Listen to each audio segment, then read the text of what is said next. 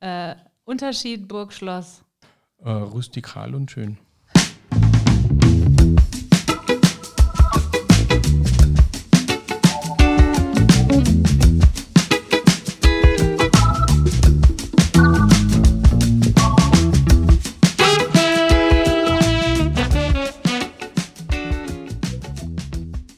Servus und grüß euch beim Kitzbühel Inside Podcast.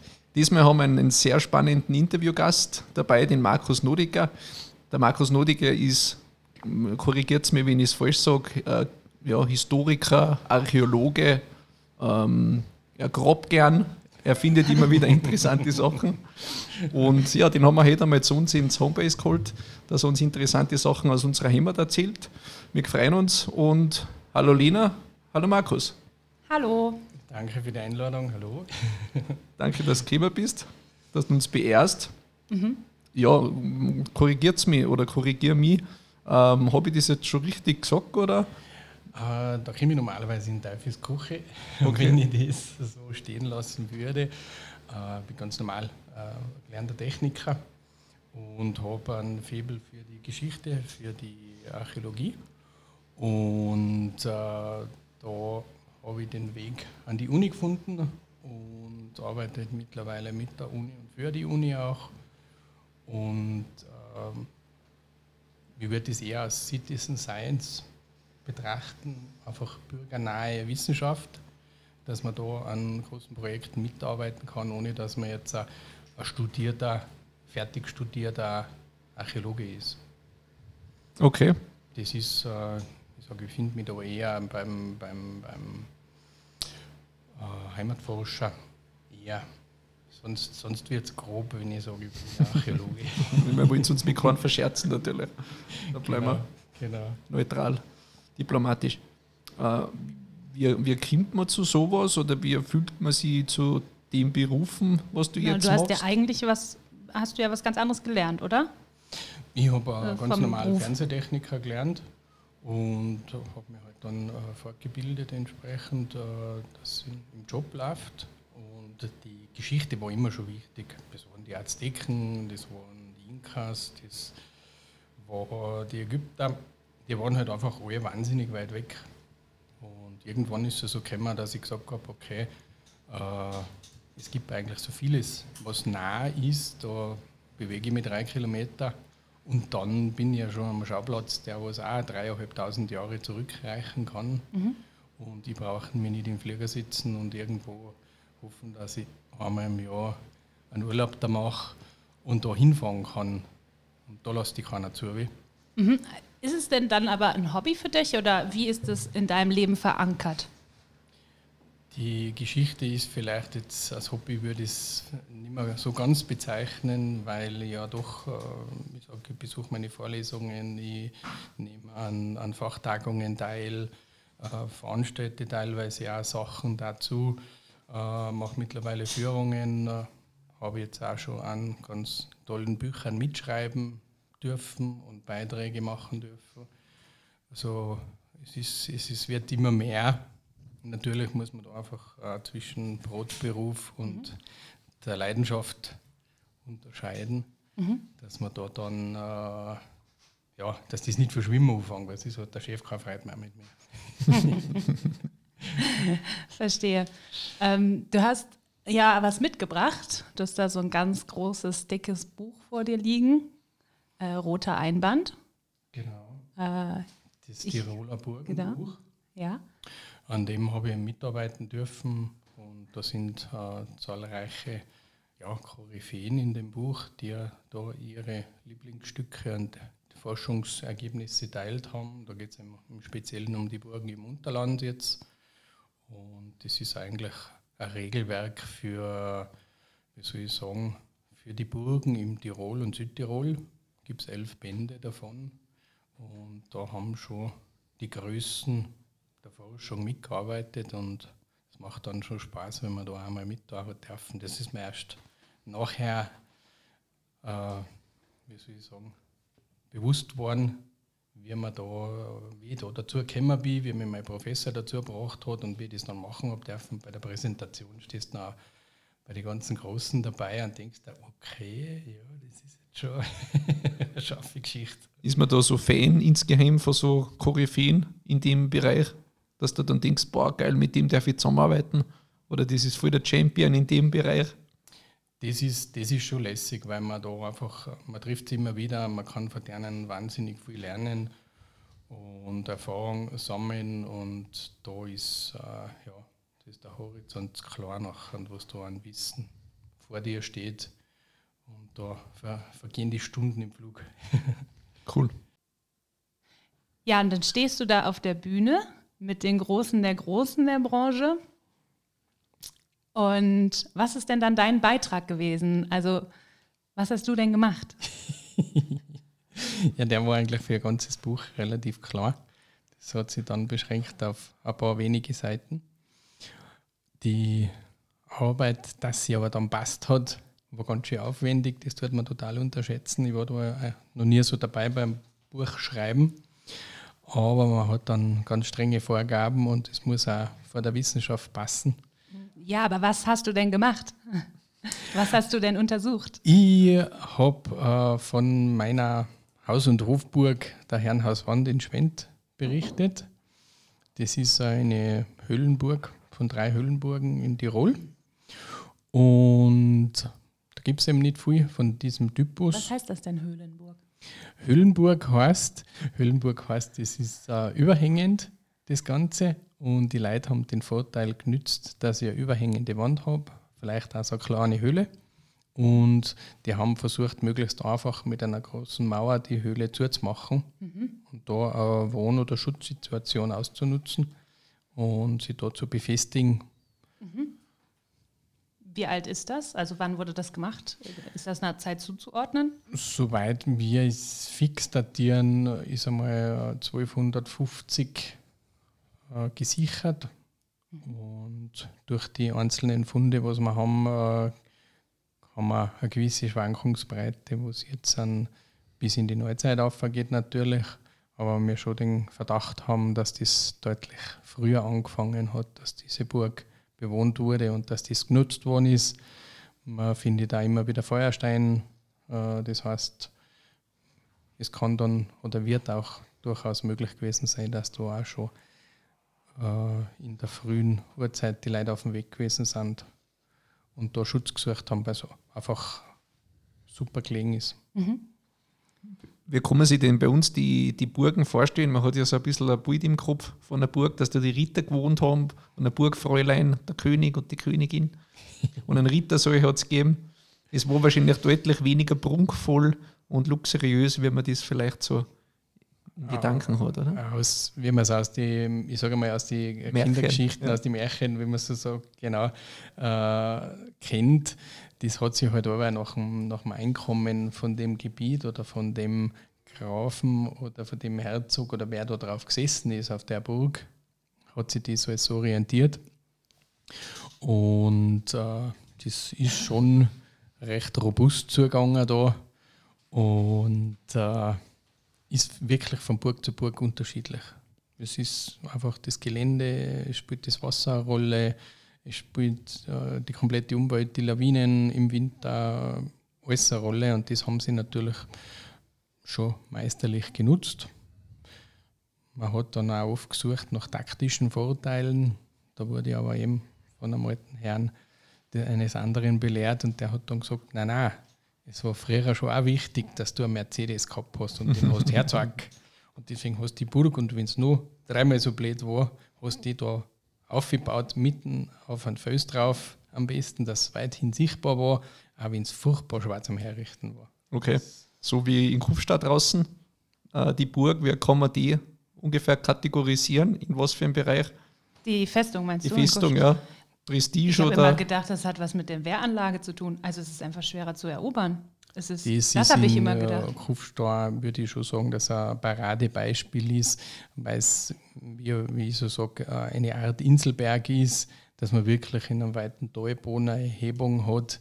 Das ist dann schon taktisch wiederum eine perfekte Lage, wo ich einfach sagen kann, da kann ich alles verbinden. Das Nützliche mit dem Angenehmen. Ich bin im Land mittendrin, ich habe alles im Auge ich zeige, dass ich da bin und ich kann mich genauso wehren oder kann die Innenschifffahrt beeinflussen und sagen, wer darf fahren und wer nicht. Das ist natürlich äh, selten, mhm. dass so eine Ideallage vorliegt, aber Kufstein ist da sicher ein Paradebeispiel. Mhm.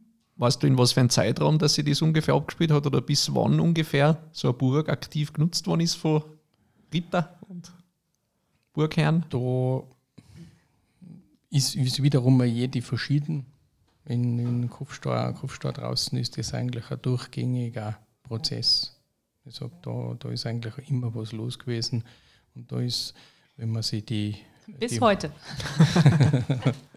wenn man sich bis heute die Rockstars anschaut. Ja, da, die Ritter der Neuzeit. Die Ritter der Neuzeit da sind, äh, hast natürlich äh, immens viele Phasen drin in dem ganzen Gebäude, wo man einfach erkennt, wo ganz, ganz frühe Dinge passiert sind. Ganz einfach, meistens am höchsten, am Bergfried, wo der Turm aufgeht, ist meistens irgendwann die Basis gewesen, wo gefangen worden ist, und dann ist aber größer geworden. Mhm. Und in den letzten Jahren hat der Florian aus der Uni in Innsbruck oben eben mit einem Heimatforscher ähnlich mir einen Fund getan, der hat auf einen, äh, auf einen Hügel, der in der Nähe zur Burg liegt, eine weitere Wehranlage gefunden.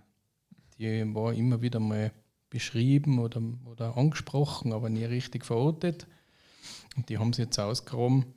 Und das ist immer auch so ein Zyklus, dass man bei einer Burg die Hauptburg in der Mitte drin hat und dann hat man x Angriffe über die Jahrhunderte, werden wir immer wieder angegriffen und versucht erobert zu werden.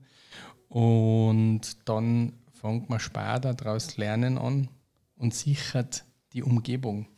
Und das war genauso erbaut, wo man gesagt hat, die haben einen Hügel gehabt und haben eine Kanone aufgestellt und haben die Festung beschießen angefangen. Mhm. Und die einen waren auf dem Hügel sicher und die waren auf der, Burg oben, die haben aber trotzdem umgeschossen.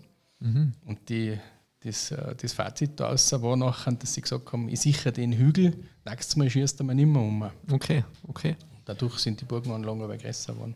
Was gibt es jetzt bei uns konkret für Burgen oder für, für Fundstellen, also speziell jetzt im St. Johanner Raum, wenn wir jetzt bei uns in der Region ein bisschen bleiben? Da sind äh, allein in St. Johann drei Burgen, die ja eigentlich äh, bekannt sind wie eben in Sperten heraus, wo man eine einfache Burganlage hat, wo man am Hügel noch feststellen kann, wo einfach äh, die Befestigung gestanden ist. Äh, wenn man das Gelände intensiver und genauer anschaut, stellt man fest, dass da ein Holzkram ist. Ein Holzkram heißt, der Zugang zu, dem Burg, zu, zu der Burg, der ist angegraben worden, dass sich die Leute, die Angreifer einfach schwer tun, die Burg dort anzugreifen. Das sieht man bei der Spertenburg ganz gut, mitten am Wald innen. Äh, apropos, ich sehe es ganz gut. Äh, ich sehe jetzt nicht jeder, aber ich kann, kann gerne einmal die Leute auch darauf hinweisen und denen das sagen, wie das, wie das da ausschaut. Mhm. Mhm.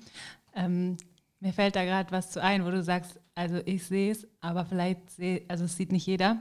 Äh, da, wo ich herkomme, aus, äh, also in der Nähe von Köln, Bergisch Gladbach, Bergisches Land, ähm, da gibt es eine, also das heißt die Erdenburg. Und mhm. ich weiß nicht, wie alt die ist, unglaublich alt. Das, es gibt auch, ich weiß gar nicht, ob es da schon äh, feste, also Steinbauten gab. Ich glaube nämlich nicht. Ich glaube, das war alles aus Holz damals noch. Aber mhm. die haben halt so Erdwälle ja, genau. gegraben. Ja. So mehrere, so quasi so ringförmig auch. Mhm. Und diese, diese Erdwallanlagen ist da aber noch vor, vorhanden, genau. Und äh, ja, da ist natürlich auch ein Schild dabei und irgendwie wurde da schon mit dem Kindergarten hin und in der Grundschule wieder. Also man, ne, das kannte man dann. Äh, deshalb würde ich das jetzt auch sehen oder auch so Hohlwege. Ja, genau. Ja, aber genau. Ähm, genau äh, wenn man richtige so Spezialistin da drin sitzen oder zu, nein, nein, noch nein, eine Spezial weiteren Spezialisten. Ähm, kannst du da so ein bisschen beschreiben, also worauf man vielleicht schauen kann, wenn man durch den Wald geht, also wie man, wie man darauf Aufmerksamkeit, äh, aufmerksam werden kann? Das ist, das ist eben genau äh, ein Paradebeispiel äh, beim Forchtenstein, der zweiten Burg in St. Johann. Das ist äh, umgangssprachlich, sagt man eher die Föhnburg. Da kennen es eigentlich die meisten. Und wenn man da auf die Föhnburg aufgeht, dann kann man tatsächlich diesen Ring, diesen, die Wallanlage erkennen. Und das ist, äh, das ist ja da schon mal faszinierend, weil du mal siehst, die Dimensionen, das war eigentlich vielleicht gar nicht so klar. Und dass du da mal so einen Wall aushebst, das ist schon, ist schon eine Meisterleistung. Und da kann man, da kann man das wirklich äh, ja, am Sonntagnachmittag begehen und anschauen. Das ist eigentlich eine coole Sache. Obwohl jetzt nicht mauermäßig und sowas nichts mehr steht, weil da haben sie ja die Felben, ähm, die sind ein bisschen zu groß geworden. Und dann sind die Obrigkeiten gekommen und haben die Felbenburg geschliffen. Mhm. Das heißt, äh, Rechte einer Burg sind auf der Burg mit dem Gebäude und der Burg verbunden gewesen. Mhm. Und die Felben haben den Bogen überstrapaziert, überspannt. Und dann hat es von oben eine auf den Deckel gegeben und da ist, äh, ja, da ist eine ganze Hundertschaft einhergekommen und hat die Burg geschliffen. Und das bis zum letzten Stein, damit all diese Rechte an dieser Burg und an diesen Ländereien erlöschen, haben sie die Burg einfach blank gemacht. Mhm. Und das Einzige, was noch steht, ist einfach der Ringwall. Und sonst gibt es leider nichts mehr von der. Wie groß sind die oder wie stark sind diese Felben geworden? Dass man, War das eine Familie? Ist es eine Adelsfamilie wie, wie groß gewesen? Oder? Ist das gewesen? In was für ein Gebiet kann man sagen? Die sind bis Südtirol oder bis nach Kärnten oder wie weit? Nein, nein von den Ländereien her so groß waren sie nicht. Die Felben, äh, wie es schon heißt, Felber Dauern, mhm. die haben eigentlich da eine ganz gute Maut verlangt. Aha, das war die haben da kassiert.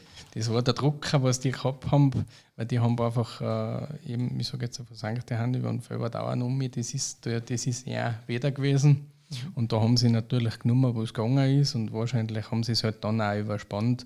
Äh, die sind halt einfach auf der Maut geguckt und haben halt so lange mitgeschnitten, bis es irgendwem gereicht also hat. Also doch der Goldberg.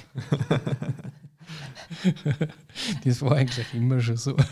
Und weiß man ungefähr, in was für eine, zu was für eine Jahreszahl die Burg dann weg war oder wann das, seit wann gibt es die Burg nicht mehr? wurde die geschliffen? Genau. Das habe ich jetzt nicht im Das, ja. äh, da bin ich gerade, müssen die selber nachschlagen, ja. wenn sie die, die geschliffen haben. Da gibt es so die Urkunden, da ja. kann man das nachschlagen. Ich habe noch eine ganz andere Frage, Markus. Äh, gibt es denn oder wie hoch ist die Möglichkeit oder Wahrscheinlichkeiten noch unentdeckte Burgruinen oder Anlagen zu finden? Und wenn, also wie, wie, würd, wie gehst du daran? Wie würde man daran gehen? Ja, in, in ich sage mal so, das, die, die Schatzsuche ist ja in aller Munde und äh, das Abenteurertum ja ich denke, dass man das doch dann wieder nach Aspekten von, von Bässen, von Übergängen, von Verkehrswegen, Verbindungen, von Furten, Übergänge über Wasser, äh, dass man da einfach ein paar grundlegende Dinge hat, die man da verbindet. Und äh, Bergwerke, Erzvorkommen, überall wo Geld ist, wo eine Maut zum Verlangen ist, da findest du auch Burgen. Und, und überall, wo Leute früher Geld verdient haben oder Werte gehabt haben, die haben das natürlich auch geschützt mit dem. Und dort tauchen dann die Wehranlagen auf. Mhm. Hast du da einen heißen Tipp für unsere Zuhörer, wo man vielleicht ein bisschen Gold Wie finden Zuhörer kann? für uns? Ja, also du, ach so, du bist ja schon in der Branche der Goldgräber tätig. Entschuldigung, für mich bitte. Geheimtipp, wo ist der Goldtopf vergraben? Unterm ich, Regenbogen. Ich packe, ich packe meinen Bollerwagen und ziehe los. ja, genau. Ja, ich habe einen, hab einen, einen, guten Bekannten, der immer schon gesagt hat, wir müssen jetzt endlich einmal raue Summe gehen zum Goldwaschen ich sehe die Chance, dass man da in Rauris beim Goldwaschen ein Gold findet, viel höher, viel, viel höher, als wie dass man das jetzt irgendwo bei einer Burg findet oder Aha. archäologisch unterwegs ist. Was, was ist das? Sag ich dir nicht. das ist geheim. Wenn wir schon bei, bei Fundstücken sind, ähm, was, was, was ist jetzt zum Beispiel eines der spektakulärsten Fundstücke, was du in deiner in deiner Karriere, in einer Such Sucherkarriere so gehabt hast? Oder war spannend? Was war spannend? Was war spannend? Äh, ich sage, Opferplätze sind dabei ganz interessant. Da ist halt schon, auch, wie soll ich sagen, der Nervenkitzel dabei. Äh, wir haben, wir haben diverse Opferplätze äh, ergraben was äh, als Forschungsprojekte der Universität Innsbruck gelaufen sind, vom Archäologischen Institut aus.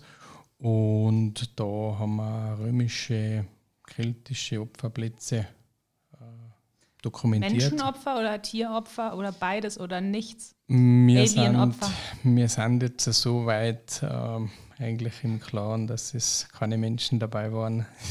wir sind ja nicht bei den Azteken. naja, wie gesagt, aber kann man es natürlich nicht ausschließen. Da gibt es die krudesten Sachen. Also hier wurde gemordet und gelyncht, also warum nicht also Menschen opfern für einen guten Zweck, ne? Müssen wir nachher noch erinnern, da gibt es mit den Franzosen auch, die haben so Geschichten. okay.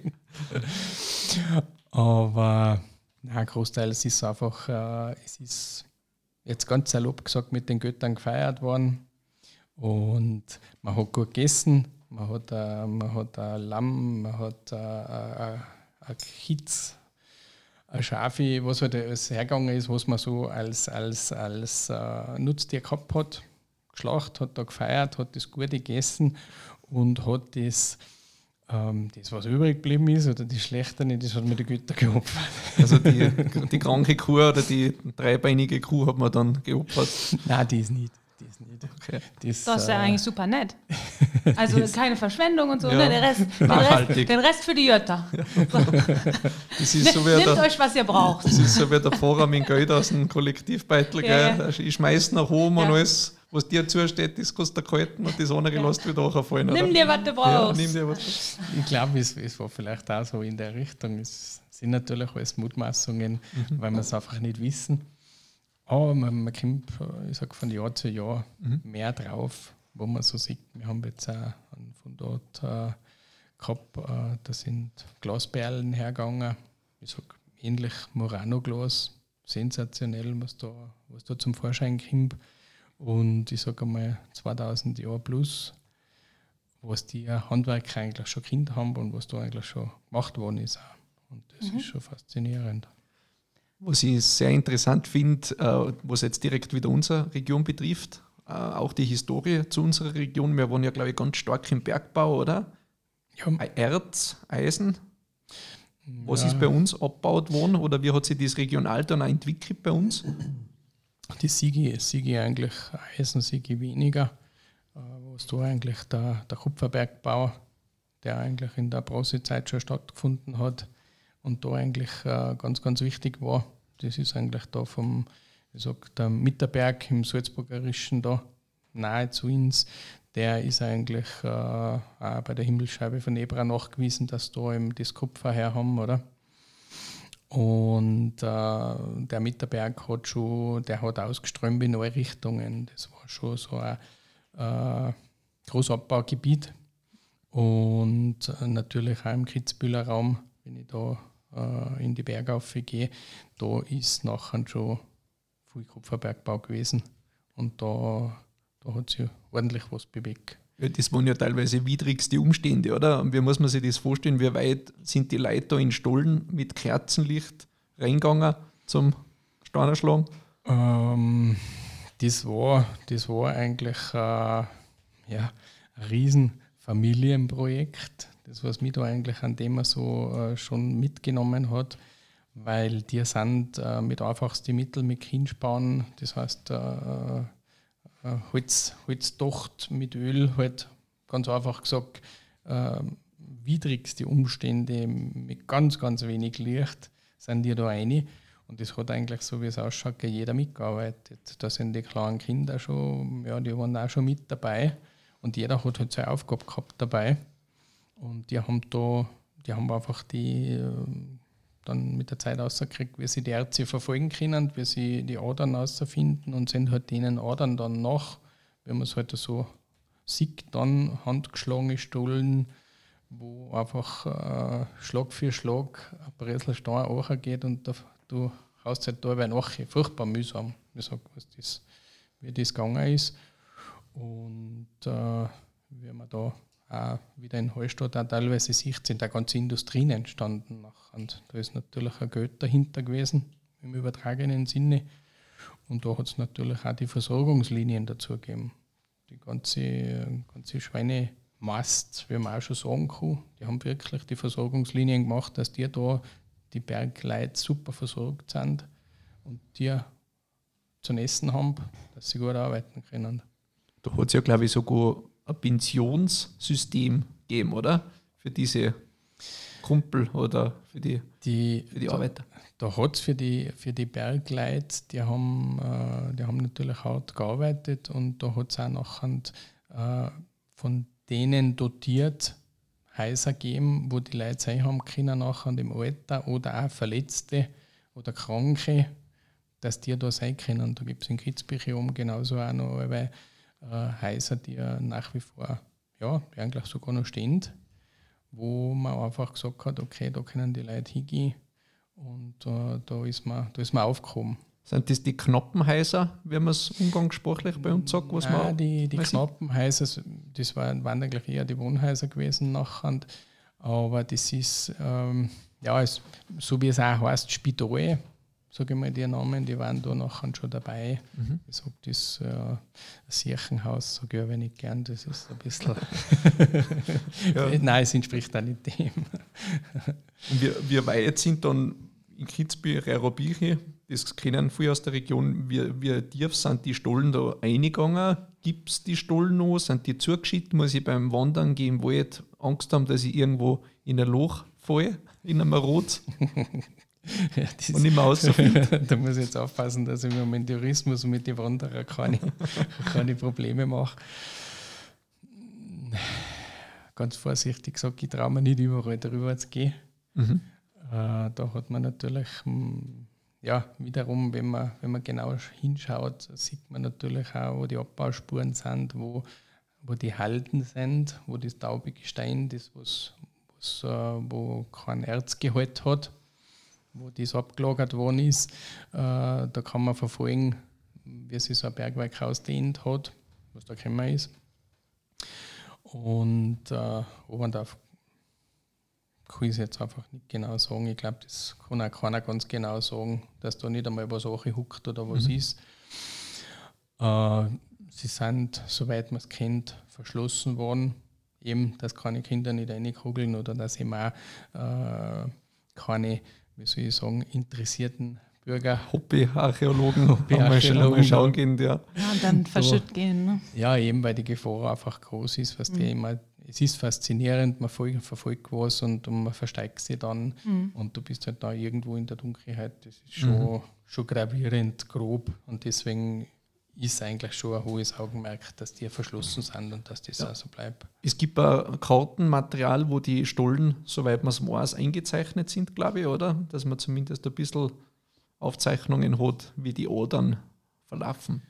Da gibt es eigentlich eben von, vom Granderwasser äh, die Leute, die haben ganz eine gute Sammlung von den Stollenaufzeichnungen, auch Kartenwerk, äh, unter anderem von Ehrenbergwerk selber, mhm. da wo sie ja meines Wissens selber sehr viel Zeit einstecken in der Erforschung. Und natürlich, wenn man sich mit dem beschäftigt, nachher findet man natürlich auch die umgebenden Bergwerke und die Aufzeichnungen dazu. Ich glaube, dass da deren Fokus auch ein bisschen breiter wird. Mhm. Wenn man auf der Suche ist, findet man natürlich auch die Nachbarschaft, wo ihr Hand was ja. drauf taucht. Ich hätte noch eine Frage zu dem Thema Bergbau oder Bergwerk, auch wieder ein bisschen historisch. Wir wären ja fast zu einer Bergbauregion geworden, oder? So in die 60er, 70er Jahre hat es ja in, in Oberndorf, wo jetzt das Hartstauwerk ist. Da hat es ja mal ja, Überlegungen gegeben von einer ausländischen Firma, das ein bisschen in einem größeren Stil zu machen. Also, wenn es ein bisschen in einem Paralleluniversum wäre, man vielleicht jetzt einer, äh, weiß ich nicht, wie, wie in einem Braunkohleabbaugebiet, wo es nur mehr Krater glaub, und dunkel ist.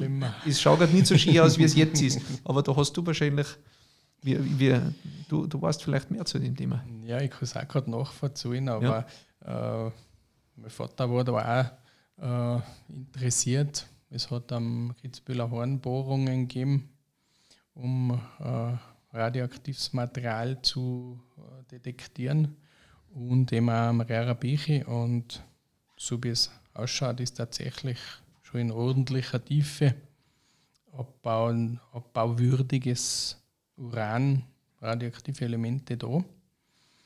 Und äh, das, das war zur Diskussion, weil es sich rentiert hätte, auch diesen Riesenkrater auszuheben. Aber wenn ich jetzt da so da denke, wenn man, wenn man sich das einmal vor Augen führt, was eine Uranmine, wie man es in Australien oder, oder in Russland kennt, was die was für eine Auswirkungen hat und was für eine Dimensionen da am Weg sind, da kommt jetzt, glaube ich, einmal einen ganzen Durchkristel seine Hans und was bis Kitzbühel aufschleifen. Wahnsinn. Abgesehen davon von, von Stab und Emissionen, da, da steht einmal im Umkreis von 10 Kilometern nichts mehr auf.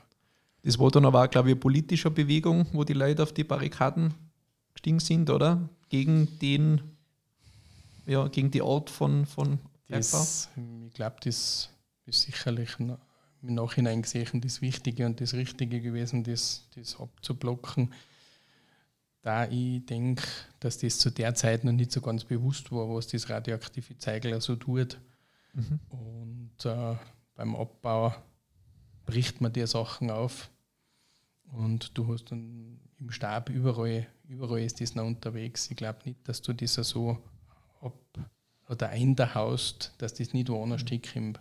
Und, und früher, ja, früher ist halt vieles leichter gegangen, weil man es noch nicht gewusst hat, dass das so, so viele Nebenwirkungen hat. Mhm. Weil wir kurz beim Kitzbühler Horn äh, gewesen sind, ich glaube, du hast mir mal erzählt, es hat ein Pro Projekt gegeben, wo man durchs Kitzbühler Horn einen Tunnel gemacht hätte, oder? Weil du bist ja mit dem Verkehr und so weiter, bist ja auch ein bisschen im Thema. Finde ich es ja. auch historisch. Ja, Vielleicht ja. der Punkt, den man mal aufgreifen kann. Was war denn dann passiert, wenn man das gemacht hätte? Ich finde aber so Parallelen interessant. Was wäre, wenn? Haben wir jetzt nicht. Jetzt wird schon langsam, jetzt wird schon langsam gefährlich. Ui, ähm, spannend. Ja, es gibt, es gibt da schon so ein paar äh, Bestrebungen, dass man natürlich äh, die Umfahrung Kitzbüchel einmal hinkriegt, dass man da äh, Verkehrsentlastung zusammenbringt. Da ist, glaube ich, ein bisschen was in Planung, da beschäftigen sich ein Haufen, Haufen Fachkundige. Nach wie vor, oder? Ist das? Soweit ich das weiß, äh, gibt es da schon Planungen und, und immer noch Versuche, das einmal hinzukriegen, das Projekt. Da gibt es ja verschiedenste Anläufe, verschiedenste Varianten auch dazu nachher. Ähm, und ich bin mir sicher, dass die Fachleute das immer auch kommt, dass sie das jetzt, sage ich mal, nicht anbohren. Oder dass sie einer das jetzt. da haben wir wieder mit Uran. Oder? machen wir Uran. Nein, aber ich finde, das mit Infrastruktur und so, das ist natürlich auch ein Thema bei uns. Also man merkt sich mehr, mehr Verkehr wird mehr, die Leute werden mehr, dass man da mhm. eine Lösung findet. Ein Thema hätte ich noch, Lena, wenn ich, wenn ich da noch, Alles wenn ich da noch fragen darf. Ich, ich bin, so, äh, so neugierig, ich bin so gespannt ähm, was historisch bei uns natürlich auch ein Thema war. Ähm, es gibt wahrscheinlich immer wieder, wir haben selber mal was gefunden zum Beispiel. Wir haben einmal mhm. in der Stausee Klamm oben einen Helm gefunden. Mhm. Ähm, ich vermute aus dem Zweiten Weltkrieg. Da, mhm, das ist, das ja. ist jetzt ein bisschen näher an der jetzigen Zeit wie die Burgen ja. und die Sachen. Da wird wahrscheinlich auch einiges noch liegen unter der Ehren, oder? an, an da, Material? Äh, da gibt es äh, gibt's ein paar Stellen, man hat es jetzt gerade in Erpfendorf vor ein paar Jahren wieder gesehen, wie eine äh, Umfahrung gemacht worden ist oder ein Verkehrsprojekt gemacht ist mit Lärmschutzwänden. Äh, Habe ich zum Professor schon gesagt, äh, wenn es da durchschirmen, nachher, dann wird es etwas geben. Und äh, hat noch nicht lange gedauert, dann sind sie mit dem Backer, sind sie auf einem ganzen, da hat sich ein Zug eingraben, laut unseren Aufzeichnungen. Das heißt, äh, beim Weltkrieg, äh, beim zweiten, im Rückzug, haben wir früher einfach nachher äh, die Flucht ergriffen, ich sag, ja, sind desertiert und haben natürlich geschaut, dass sie eine Waffen, eine Uniformen und das alles äh, loswerden. Und äh, da haben sie halt einfach äh, Böschungen genutzt. Da haben sie ein Zeug geschmissen und haben es dann überschoben. Und bei Bauarbeiten oder so in die Unternehmungen tauchen nachher die Gerätschaften wieder auf. Und da gibt es natürlich ein paar Zonen, wo man sagt, da, da ist immer wieder gut, dass was auftaucht, wo auch Munitionsteile da sind, wo äh, Schützencreme da sind. Es gibt, äh, ich sag, im Bereich Furtstellungen, die es ausgekommen haben, äh, vis-à-vis am Schoderkopf gibt es auch Stellungen, wo sie da gemacht haben, war einfach um sie da zu verteidigen. Und so, da, da findet man teilweise noch das Besteck, das Essbesteck und, und verschiedenste Sachen, aber äh, es liegt, es liegt los, auch Munition auf dem Boden da, ohne dass, ohne dass man jetzt da äh, irgendwas graben müsste. Das ist relativ schnell da. Und da ist jetzt der Entminungsdienst gefragt. Wie, wie schaut da mit dir ein Spaziergang durch den Wald aus? Gehst du dann mit ganz, ganz groß geöffnete Augen durch und immer irgendwie, da kann was liegen, da kann ich was finden? Dauert bei dir ein Spaziergang drei Stunden, was normal eine halbe Stunde dauert? Ja, wenn es dunkel wird, muss ich nachher heimgehen. ist, äh so wie der Crocodile Hunter. Ja. Der muss auch, dunkel, der muss auch heimgehen, wenn es dunkel wird. so irgendein Steinchen und dann schmeißt du es hin. Wow, schau mal her, das ist unglaublich. Meinst du an Steve Irwin? Ja, genau. Rest in Peace. Naja, es ist aber echt, ich sage, wenn es die da mal packt, ist das richtig lässig. Da, ähm, wenn man da mal so ein bisschen seinen Fokus geschärft hat, was man, äh, das ist, wenn ich jetzt sage, ich gehe in die Wiesen rein und ich möchte jetzt an, äh, was weiß ich, Hänsel und Gretel finden, nachher weiß ich, wie das ausschaut und da stehe ich mich ein und dann finde ich das auch. Und in der Archäologie bzw. in der Geschichtsforschung ist es ja auch so du hast gewisse, gewisse Merkmale, du hast uh, gewisse Sachen, du sagst, Keramik ist ein Fundmaterial, das was das meist vorkommendste Fundmaterial ist. Und da hast du halt irgendwann einmal den Fokus drauf, dass du sagst, okay, Keramik schaut so und so aus, die hat eine rote Farbe, die hat eine schwarze Farbe und irgendwie äh, eine gerechte Konsistenz oder wie halt das aufgebaut ist nachher. Und wenn du den Blick nachher hast, nachher dann geht es da hin und mhm. dann klappst du das auch auf und, und, und schaust einmal. Ja, dass du das dann auch zuordnen kannst, ein bisschen, gell, was für Zeit oder. Das, oder ist das, das schon wieder aufwendiger? Das, das, ja. ist dann, das ist dann äh, da, da, da klopfen sie die Fachleute nachher, was, okay. nachher, was noch hip und was nicht. Aber man kann sich zumindest äh, von, äh, von, der Art des Machens zuordnen, mhm. kann schon mal grobe Einteilung treffen. Was gibt es speziell im unter Anführungszeichen innerstädtischen Bereich oder im Ortskern von St. Johann jetzt zum Beispiel oder von einer Ortschaft, gibt es da irgendwelche bedeutungsvollen Funde, die Sie so ergeben haben? Das Interessante ist das, dass im St. Johanner Bereich äh, so archäologische Grabungen eigentlich äh, nicht so gang und gäbe sind. Das, äh, man hat es jetzt auch beim Klausnerpark gesehen, wie das gebaut worden ist, habe ich einen, einen Schachtbrunnen gesehen, der äh, da war, also äh, aus Achenkantel, also ein vierkantiger Schacht, oder, dieser Brunnen war. Und äh, Brunnen sind schon ganz, ganz ein bäriger Aufschluss, weil man da natürlich auch eine Hand finden kann. Und es ist früher schon ein Haufen Sachen da oben gekugelt und, und äh, per Zufall oder auch nicht, aber du findest eigentlich da alles drin.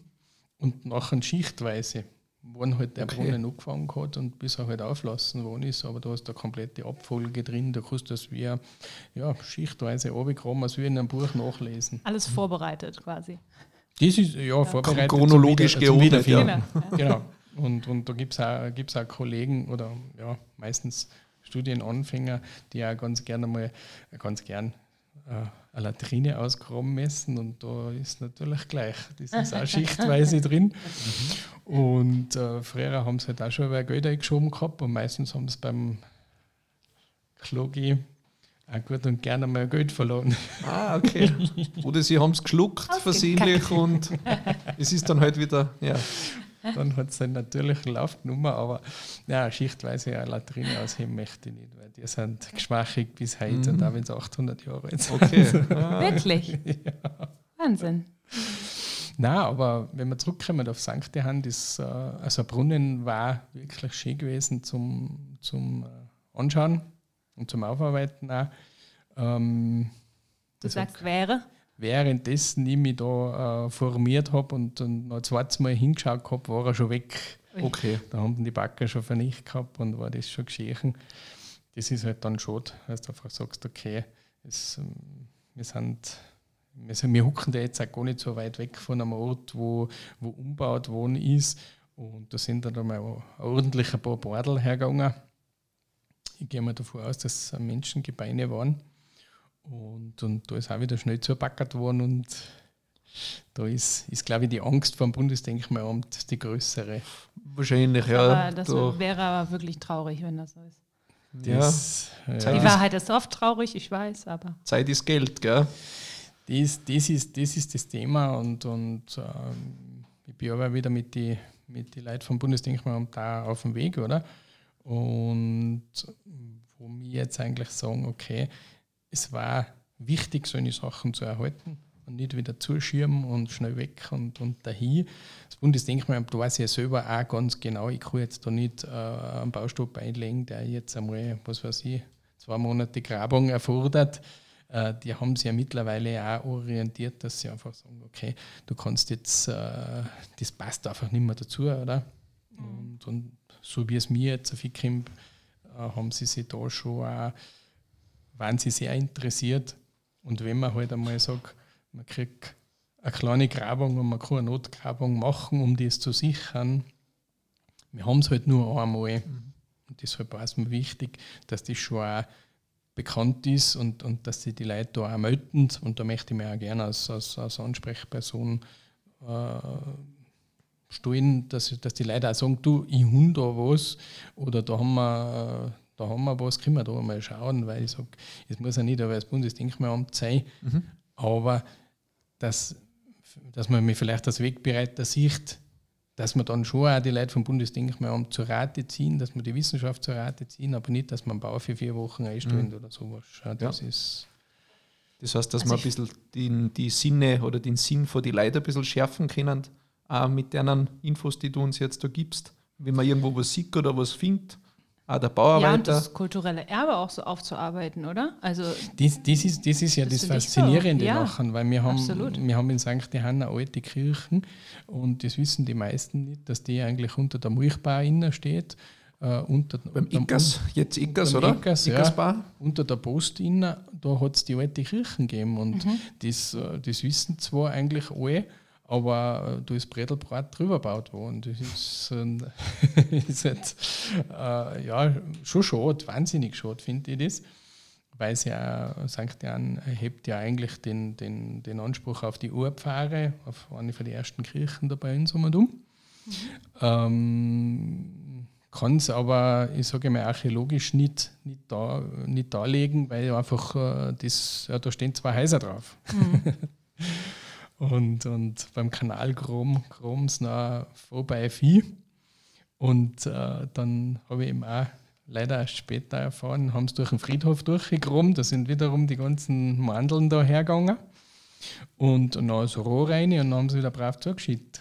Okay, also wenn das Loch schon mal offen ist, dann hätten wir ein bisschen schauen können mit offenen Augen, was da sonst noch so. Da konnte man natürlich schon einmal sagen, äh, das, das weiß man jetzt zuerst. Ich sage speziell, ich sage so markante Dinge wie jetzt in St. Johann die alte Kirche, die war schon eine Sache, wo man sagt, das müsste man mal angehen. Und äh, wirklich einmal dotieren und sagen, da macht man eine Grabung oder im Zuge einer Veränderung, Ortsbild, wie auch immer, dass man da was tun kann. Mhm. Okay. Das ist, das ist halt viel im Hintergrund durch Zeit ist Geld. Ja. Mhm, verstehe. Sehr, sehr interessant. Gibt es da von der alten Kirche oder von der ersten Kirche Aufzeichnungen oder wie die ausgeschaut hat oder ist das so lange her, dass da gar nichts mehr gibt?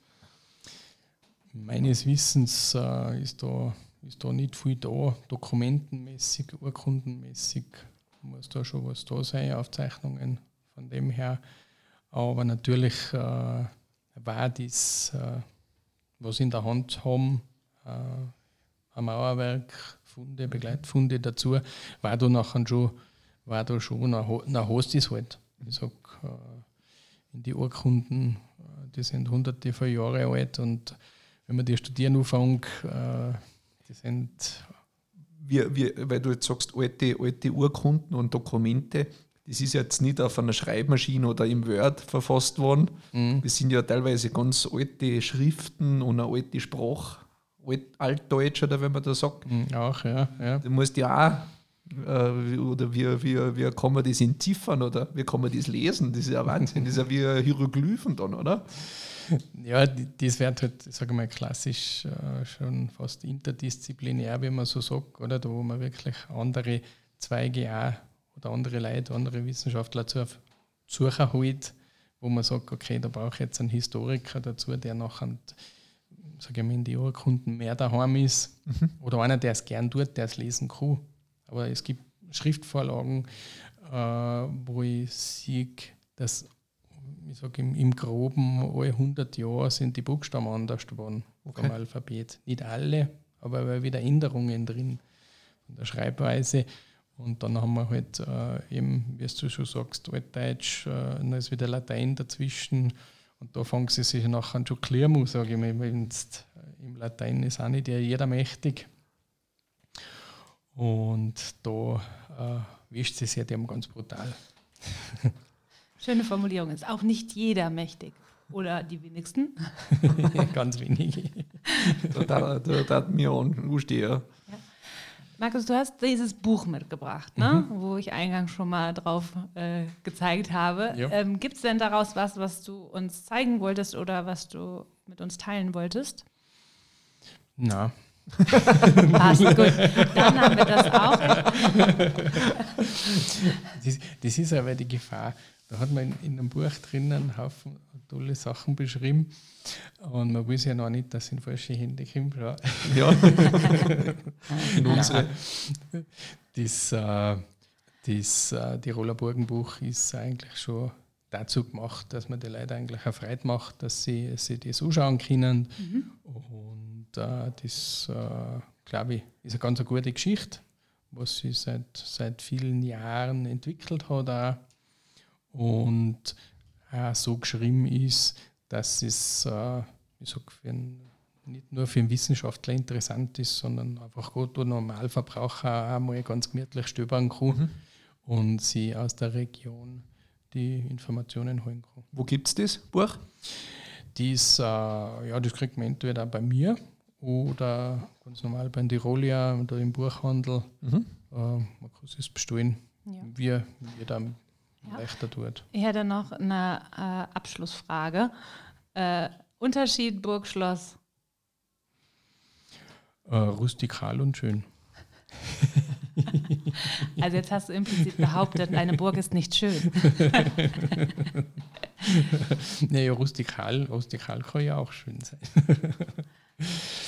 Na, äh, ja, eine Burg ist eigentlich eher das, äh, der, hätte gesagt, der Wehrbau das, das, äh, das, das Grobe, das Imposante, das, das Mächtige und, und der Schluss ist halt für mich nachher einfach da, wo wir auch schon wieder in einer anderen Zeitstellung sind, wo es noch fein wärst und wo feine Türmchen und wo es ein bisschen zaubert wird und ja. So Schloss Neuschwanstein im Vergleich zur Festung in Kufstein, oder? Das ist nun mal sehr prunkvoll. Ja, aber es wird ja häufig auch, weiß ich nicht, also es gibt ja Schlösser, die, also das heißt Schloss mhm. und es sind aber äh, so U-förmige Anlagen oder so, auch relativ klein sogar, ne? Und relativ, also es gibt die ja sehr alt und dann, das habe ich mich neulich gefragt, naja, okay, ab wann sagt man denn Schloss und wann ist es noch eine Burg? Mhm. Und wie ist das, also quasi so äh, tatsächlich, wenn ich halt über jedes einzelne Detail nachdenke, stelle ich mir auch häufig vor, dass eine Burg relativ, also halt viel mit einer Wehranlage zu tun hat. Ja, genau, eben das, ich sage mal, das. Wo ein Schloss das, das eher nicht ist. Die, meines Denkens hat sie die, haben sie die Schlösser eigentlich erst später entwickelt, nachher, ich sage mal, da, wo es noch 16., 17. Jahrhundert so das ist eigentlich für mich eher die Zeit der mhm. Schlösser nachher, da wo es eigentlich. Äh, ja. Hier gibt es ja den Schlossberg. Gab es da mal ein Schloss? Warum heißt das Schlossberg? Weißt du das? Nein. Weil es schick klingt. Ja, es gibt ja, es gibt ja eben die alten Spuren. Man kann ja nachher da anhand von Ortsnamen Tipps kriegen, wo was sein könnte. Mhm. Und da ist halt ein Schlossberg mitunter oder eine Burgwies, äh, die Wiese unter der Burg, äh, da kann man schon auch aus diesem viele, viele Rückschlüsse ziehen, dass man einfach sagt, okay, wo kommt das her? Und äh, da gibt es auch Überlieferungsfehler, wo halt einfach noch so falsch gesagt worden ist, mhm. aber genauso auch ganz konkrete Hinweise, mhm. wo du einfach sagst, ja, na logisch, eh klar, ist so. Äh, Da gibt es ein Beispiel vielleicht noch für unsere St. Johanna. Es gibt das Almdorf und es gibt das Weiberndorf. Ich habe gehört, dass es im Weiberndorf nur mehr Weiber gegeben hat, weil im Krieg die ganzen Männer gefallen sind. Und ich habe irgendwas einmal was Apfeldorf gehört. Hat es da nur mehr einen Apfel gegeben oder nur mehr Äpfelbaum? Ist da gar keiner mehr gewesen? Ich bin zwar auch gebürtiger St. Johanna, aber da müssen wir viel. Das werden wir in die Runde stellen. Die Frage ist schon wieder fragen. Ja. Vielen, vielen Dank, dass du dir Zeit genommen hast, Markus. danke, danke. Das ist eine große Bereicherung und ähm, ja, richtig spannend. Ja. Richtig, richtig spannend. Du bist richtig angefixt, ja, Andi. Ich sehe es so voll. Ich glaube, wir müssen gut, Markus ja, irgendwann wieder mal einladen. Ja. Für die zweite Runde. Jetzt haben wir ja. noch gar nicht angefangen. Ja. das ist ja genau, ich habe auch den Eindruck, du hast dich gerade warm geredet. Ja. Und ja, jetzt haben wir noch gar keine Geheimnisse verraten. Stimmt, stimmt, stimmt. Naja, vielleicht kommen die ja in einer, in einer unserer nächsten Folgen, diese Geheimnisse. Also bleibt dabei und es bleibt auf jeden Fall spannend. Danke Vielen für Dank, deinen Besuch. Markus. Und bis zum nächsten Danke, Mal Andi. beim Kitzbühel Inside Podcast. Adieu mit Ö. Ich sage danke. Hey, ciao.